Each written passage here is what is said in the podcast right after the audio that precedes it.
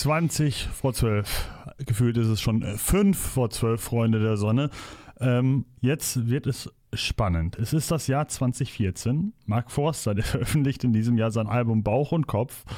Und nachdem die Straßen verstopfen, mit gecrashten Autos aufgrund von Panik am Steuer durch das Radiogedudel, wird es Zeit, als letztes Aufbuckeln der Zivilbevölkerung gegen den auditiven Terror wird das Sondereinsatzkommando der Radio Q Musikredaktion unter neuen Namen der Bedrohung in den Weg gestellt. Aus Terra Edge wird Terror Edge. Der deutsche King of Pop. Das, was die Beatles immer sein wollten. Der kostenlose Therapeut für ganz Deutschland. Völkerverständiger. Heilsbringer. Die Frage auf alle Antworten. Mark Forster.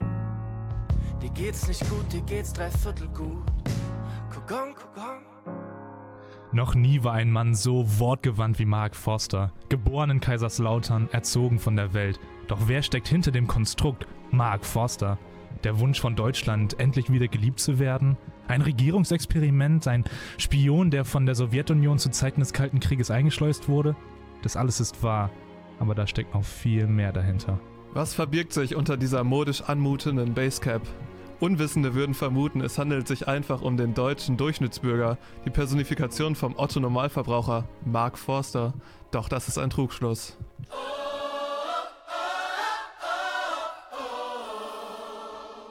Unter der Basecap vom Mark Fuckboy Forster, kurz MFF, versteckt sich einiges. Hat jemals jemand Max Giesinger, Vincent Weiss und Mark Forster im selben Raum gesehen? Diese Frage lässt sich mit einem klaren Nein beantworten. Das liegt daran, dass sich alle in Mark Forster verstecken. Unter ExpertInnen wird vermutet, dass diverse Regierungen eine Reihe von Experimenten durchgeführt haben, bei denen man multiple Persönlichkeiten in einem Menschen unterbringen wollte. Codename des Projekts Mark Forster. Und dafür liefern wir die Beweise. Wenn man sich den Song sowieso von Mark Forster mal genau anhört, bekommt man eine sehr interessante Botschaft. Ey, stranges kleines Leben verläuft auf Seitenwegen.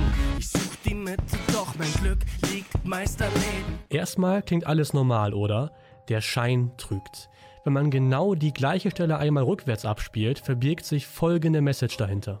Ich bin Mark Forster und auch noch Max Giesinger und Vincent Weiss. Da haben wir es, schwarz auf weiß. Wenn Max Giesinger singt, er sei nur einer von 80 Millionen, ist er eigentlich drei von mittlerweile 83 Millionen.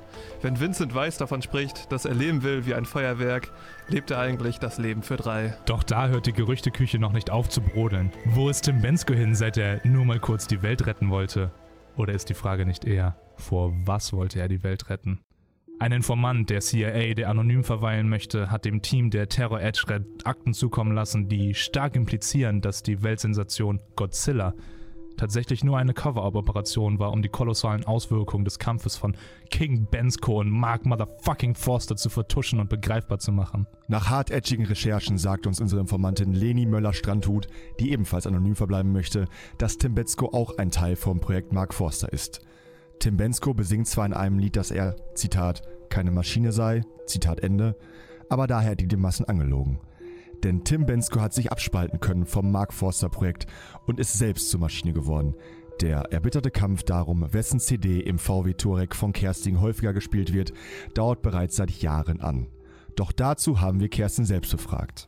Kerstin, war Ihnen bewusst, was für eine Macht in Ihren Händen liegt bei der Wahl der CD für die Fahrt zum Fußballspiel Ihres, ich zitiere, kleinen Sportsfreunds? Nein, ich wollte eigentlich nur äh, fetzige Musik auflegen, damit der kleine Racker und seine Homeboys ein wenig abatzen können, während ich geschmeidig die Familienkutsche ride.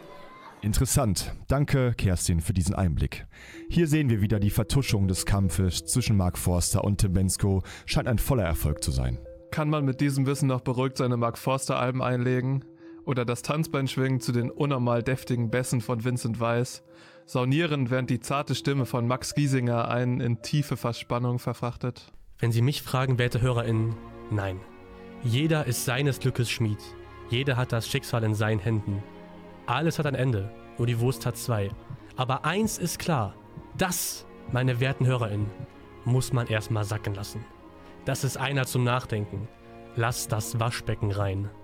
Um es in den Worten von Mark Forster zu sagen: Au revoir!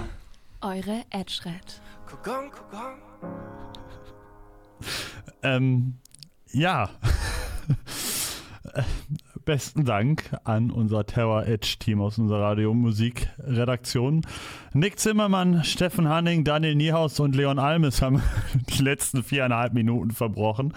Ähm, und sie haben mich sehr, sehr lieb darum gebeten, ob ich nicht jetzt nochmal, damit uns allen gemeinsam die Ohren bluten, einen Song von Mark Forster spielen könnte. Und meine Antwort ist nein. Wir spielen gute Musik. Ist auch schön.